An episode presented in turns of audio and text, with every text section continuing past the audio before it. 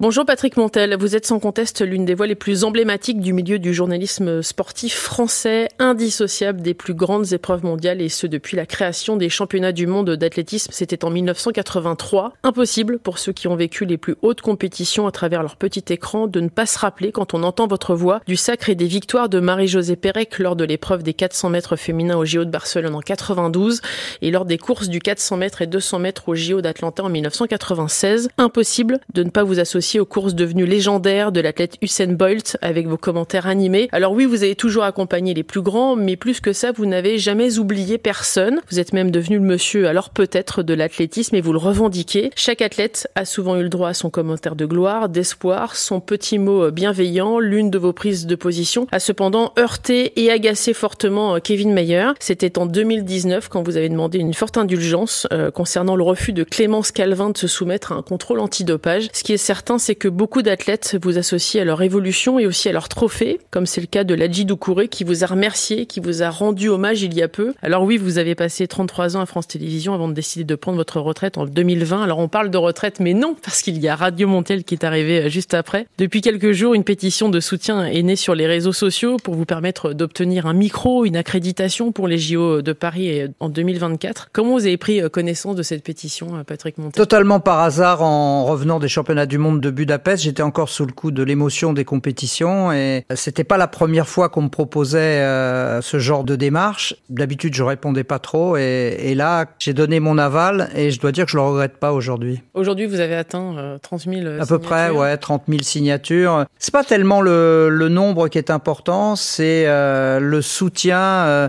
ce soutien global venu de ce grand public dont on parle pas beaucoup et qui a vécu les mêmes émotions que moi. Quoi. Comment vous avez vécu l'hommage que vous a rendu euh, Ladji Doucouré qui euh, vous a remercié d'avoir parlé de lui. Euh. C'était trop, quoi. C'était trop, et comme c'était trop, il y a eu un trop plein d'émotions. Ladji, c'est quelqu'un qui est extraordinaire. C'est quelqu'un qui est double champion du monde d'athlétisme. C'est quelqu'un qui a été complètement ruiné par des escrocs, et c'est quelqu'un qui aujourd'hui se met au service des gamins de banlieue pour leur permettre de s'en sortir grâce à l'athlète. Donc c'est quelqu'un d'admirable, et quand quelqu'un d'admirable me rend hommage, je trouve que ça fait un peu trop. Donc du coup, je pleure, quoi. Sur les réseaux sociaux, vous avez euh, énormément de fans. Vous avez aussi des gens qui disent que à 70 ans, il serait de bon ton que vous preniez euh, définitivement votre retraite. Euh, vous avez tenu d'ailleurs à préciser les choses, à dire que vous ne souhaitiez pas prendre la place de quelqu'un, de, revenir à France Télévisions, que vous respectiez d'ailleurs les personnes en place. Je les, je les admire même. Donc non, non, je veux dire, une histoire d'amour se termine, c'est terminé. Comme toutes les histoires d'amour, la rupture est, est, douloureuse, mais une fois que c'est fini, c'est fini. Il faut tourner la page. Donc j'ai rebondi et il n'y a pas de souci de ce côté-là. Donc là, le but c'est d'avoir un micro avec Radio Même pas forcément un micro, c'est d'avoir un petit carton qu'on met autour du cou qui s'appelle une accréditation et qui serait euh, mon bâton de maréchal, ça serait mon mes 13e Jeux olympiques, ça se déroule au bout de mon jardin. Voilà, je peux pas imaginer ne, ne pas avoir euh, l'accès à ce jardin. Quand on regarde votre parcours de plus près, on se rend compte que vous avez toujours été à la fois attaché au service public, mais en même temps au sport euh, définitivement. Je voudrais que vous me racontiez vos débuts. Vous étiez prof d'éco et d'un seul coup, vous avez décidé de devenir journaliste et de tout quitter. Non, ça se passe pas comme ça malheureusement, mais c'est le 15 mars 82, j'étais en train d'enseigner l'économie lorsqu'on m'a appris la mort de mon ami Dominique Duvauchel, qui était journaliste à, Antenne 2 au service des sports. Ça a été euh, le drame de ma vie en fait. Et de deux choses l'une, soit je devenais fou, soit je le remplaçais. Donc j'ai choisi de le remplacer avec mes petits moyens. J'ai donc démissionné de l'éducation nationale. J'ai fait le siège d'Antenne 2 à l'époque. J'ai été trois ans stagiaire d'été. Et au bout de trois ans, j'ai, je suis rentré dans cette belle maison. Mais ça a été vraiment un, un parcours euh, initiatique très compliqué, très douloureux, et qui aujourd'hui a débouché sur cette euh, carrière de passion incroyable. Il a fallu la mort de quelqu'un pour me permettre de vivre ça. Ouais racontiez 1983, au premier championnat du monde. Ouais, non, mais euh, euh, ouais, c'était assez particulier parce qu'à l'époque, il y avait Thierry Roland qui était le numéro un de, sur l'athlétisme, le foot évidemment, mais l'athlétisme également. Et Thierry, moi, j'avais son poster dans ma chambre quand j'étais gamin. C'était assez étrange de vivre euh, ces championnats à la fois comme petit stagiaire à France Télé à Antenne 2 et en même temps sous la coupe de Thierry. Donc c'était très étonnant et il y avait un côté assez groupie quand même à cette époque. Ouais. Votre voix, elle va évidemment marquer très vite, mais surtout votre dynamisme. Patrick Montel, il vient d'où ce dynamisme? Il vient de, de, je ne sais pas d'où, parce que euh, mes parents m'ont raconté que dès l'âge de 3 ans, euh, je coupais le son du téléviseur et je commentais à la place de ceux qui parlaient à la télé sur des événements directs. J'avais forcément un vocabulaire un peu plus pauvre, mais j'ai toujours aimé euh, commenter. Je pense que c'est le fait d'être un peu solitaire pour combler cette solitude, il fallait toujours que je parle et que je parle de plus en plus vite pour combler l'espace en fait. Vous avez ce côté alors peut-être que vous avez totalement assumé, qui est, venu au fil du temps d'ailleurs, c'est devenu votre marque de fabrique, votre Est-ce Vous connaissez une meilleure expression, euh, Elodie, pour définir, euh, pour résumer une vie? Bah moi non. Je veux dire, dans alors peut-être, il y a toute la vie, il y a les espoirs, il y a les drames, il y a les peines, il y a les résiliences, les rédemptions, il y a tout est contenu dans ces mots-là, et ce qui fait que la langue française est incroyablement riche et alors peut-être contient tout, quoi. Le métier de commentateur sportif est-il une drogue? Je me suis posé la question en, suivant votre parcours. Euh. C'est une drogue très dure parce que vous me dites que j'ai 70 ans et vous avez raison si on s'en réfère à l'état civil, mais en réalité j'en ai 29. En réalité j'ai 29 ans et, c'est vrai que cette drogue-là me permet d'oublier l'état civil et aujourd'hui je, je, franchement j'aurais envie de partir en guerre contre ça parce que je me dis euh, comment juger les gens uniquement sur une date de naissance? C'est juste hallucinant. On juge les gens sur ce qu'ils peuvent apporter, sur leurs compétences mais sur une date de naissance, je trouve que c'est incroyablement réducteur. Pourquoi vous êtes parti alors de France Télévisions? Bah, je suis parti parce qu'on m'a partenu. Surtout, euh, il, y a, il arrive un moment où dans une histoire d'amour, il y en a un des deux euh, partenaires qui dit, euh, bah, ça serait bien si on mettait un terme à l'histoire. Moi, j'étais amoureux fou. Je voyais pas les, les fractures, les fissures ou les fractures. Et puis, bah, mon partenaire, en l'occurrence France Télévisions, les, les a vus. Et je pense que l'état civil a, a, beaucoup compté. Alors, on m'a, on m'a reproché d'avoir pris la défense d'une athlète. Bah, c'est me reprocher toute ma vie parce que toute ma vie, j'ai pris la défense des athlètes et je le ferai toute ma vie. Après, euh, j'avais atteint la, la, date de péremption et j'étais un produit qui était, euh, était plus consommable au sens euh, juridique, au sens légal du terme. Mais la passion, elle, elle est intacte. Cette athlète, c'est Clémence Calvin, ouais. Calvin, ouais. Vous Clémence allez, vous Calvin, c'est Clémence bah, Calvin. Vous allez parler de, de, de, du dopage. Enfin, elle va, elle va refuser de, de, Elle a été prise par la patrouille. Elle a été convaincue de dopage. Moi, ça me choque pas. Elle doit payer. Il y a, y a rien à dire. Il y a rien à dire là-dessus. Il y a une règle du jeu. Bon. Après, moi,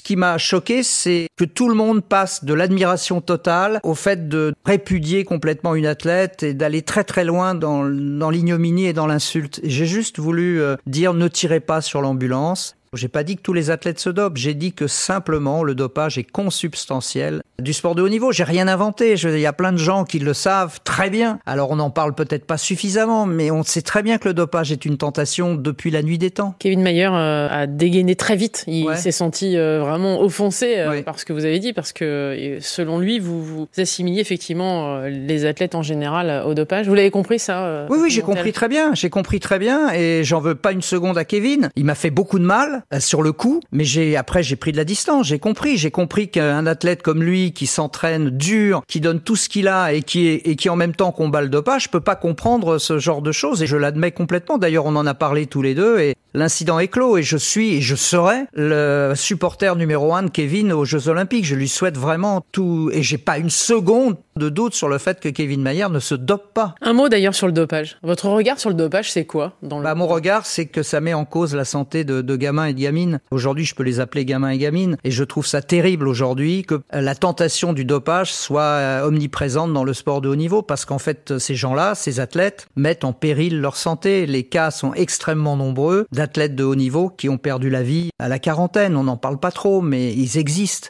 Et ça, moi, ça me fend le cœur de penser qu'à 40 ans, la vie est finie. C'est ça le dopage pour moi. Cette voix si emblématique euh, du sport manque à beaucoup. Hein. Euh, beaucoup euh, réclament que vous puissiez revenir dans l'arène. C'est quelque chose que vous avez envisagé ou pas, qu'on puisse vous rappeler aussi? C'est quelque chose que je ne peux pas exclure. Je veux dire, moi, jusqu'à la fin, jusqu'à mon dernier souffle, je commenterai. Peut-être que je commenterai tout seul pour mon chat Nicole, c'est possible. Mais je commenterai parce que c'est ma vie, parce que c'est mon souffle et on peut pas me l'enlever ça. Donc peut-être qu'on me donnera pas mon accréditation pour les Jeux Olympiques. Et à ce moment-là, bah, je serai en dehors du parc olympique, mais je commenterai dans un EHPAD, dans un commissariat, dans une école, je sais pas. Mais euh, je peux pas imaginer qu'on prive quelqu'un euh, du souffle dont il a besoin. Voilà. Je veux prendre la place de personne. Sauf que moi, c'est ma vie. C'est comme ça que je vis et c'est comme ça que j'ai envie de mourir. Donc, euh, je veux dire, j'ai quand même le droit de choisir la façon dont j'ai envie de mourir. J'ai envie de mourir comme Thierry Roland, qui s'est éteint un soir de France-Ukraine de football. Moi, c'est mon souhait le plus cher. On vous associe euh, systématiquement à Marie-Jo Pérec. Elle-même, d'ailleurs, parle régulièrement de, de, vous. On vous associe aussi à Usain Bolt. Quel est votre top 3 à vous des moments les plus forts, des plus fous que vous ayez vécu, euh, Patrick Montel? Alors, euh, Marie-Jo, c'est la femme de ma vie.